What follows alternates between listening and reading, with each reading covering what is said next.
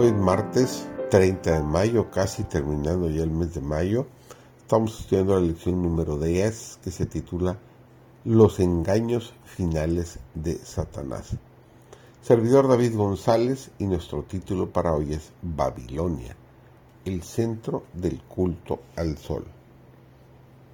En el sexto año del reinado de Sedequías, el Señor reveló a Ezequiel en visión algunas de las abominaciones que se estaban practicando en Jerusalén y dentro de las puertas de la casa del Señor, aún en el atrio interior. A los que debieran haber sido guías espirituales del pueblo, los ancianos de la casa de Israel, en número de setenta los vio ofreciendo incienso ante las representaciones idólatras que se habían introducido en cámaras ocultas dentro de las sagradas dependencias del atrio del templo.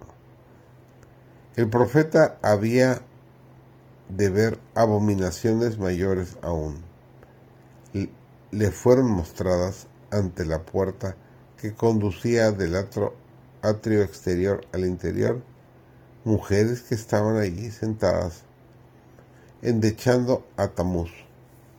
Y en el atrio de dentro de la casa de Jehová, a la entrada del templo de Jehová, entre la entrada y el altar, como veinticinco varones, sus espaldas vueltas al templo de Jehová y sus rostros al oriente, y encorvándose al nacimiento del sol, nos dice Ezequiel 8, 13 al 16.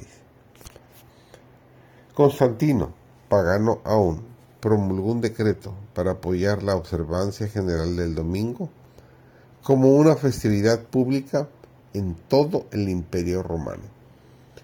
Después de su conversión siguió siendo un ferviente abogado del domingo y su edicto pagano fue puesto en vigencia en provecho de su nueva fe pero el honor manifestado, manifestado hacia ese día no era suficiente para impedir que los cristianos consideraran que el sábado era el día santo del Señor.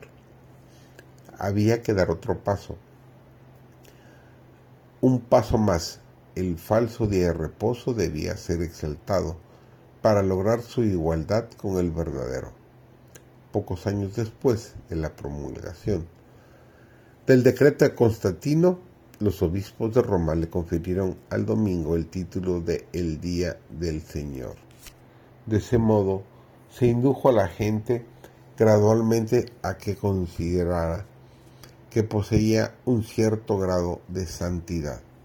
No obstante, se seguía guardando el sábado original. El archiengañador estaba resuelto a reunir al mundo cristiano bajo su estandarte y ejercer su poder por medio de su representante, el orgulloso pontífice que pretendía ser el representante de Cristo. Logró, logró cumplir sus propósitos por medio de paganos semiconvertidos, prelados ambiciosos y miembros de la iglesia mundanos. Se celebraron grandes concilios de vez en cuando a los que concurrían dignatarios de la iglesia procedentes de todas partes del mundo. En casi cada uno de ellos se degradaban un poco más el sábado que Dios había instituido, mientras en forma proporcional se exaltaba el domingo.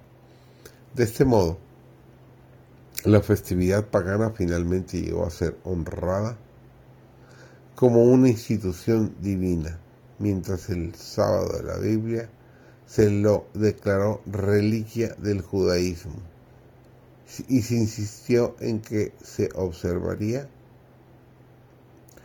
de una manera errada, o sea, como una observancia maldita. Los protestantes insisten ahora en que la resurrección, de Cristo en domingo es el origen del reposo cristiano. pero no hay evidencia bíblica para esto. Ni Cristo ni los apóstoles le dieron tal honor a ese día. La observancia del domingo como institución cristiana tiene sus orígenes en el misterio de la iniquidad, que ya en los días de Pablo había comenzado a obrar.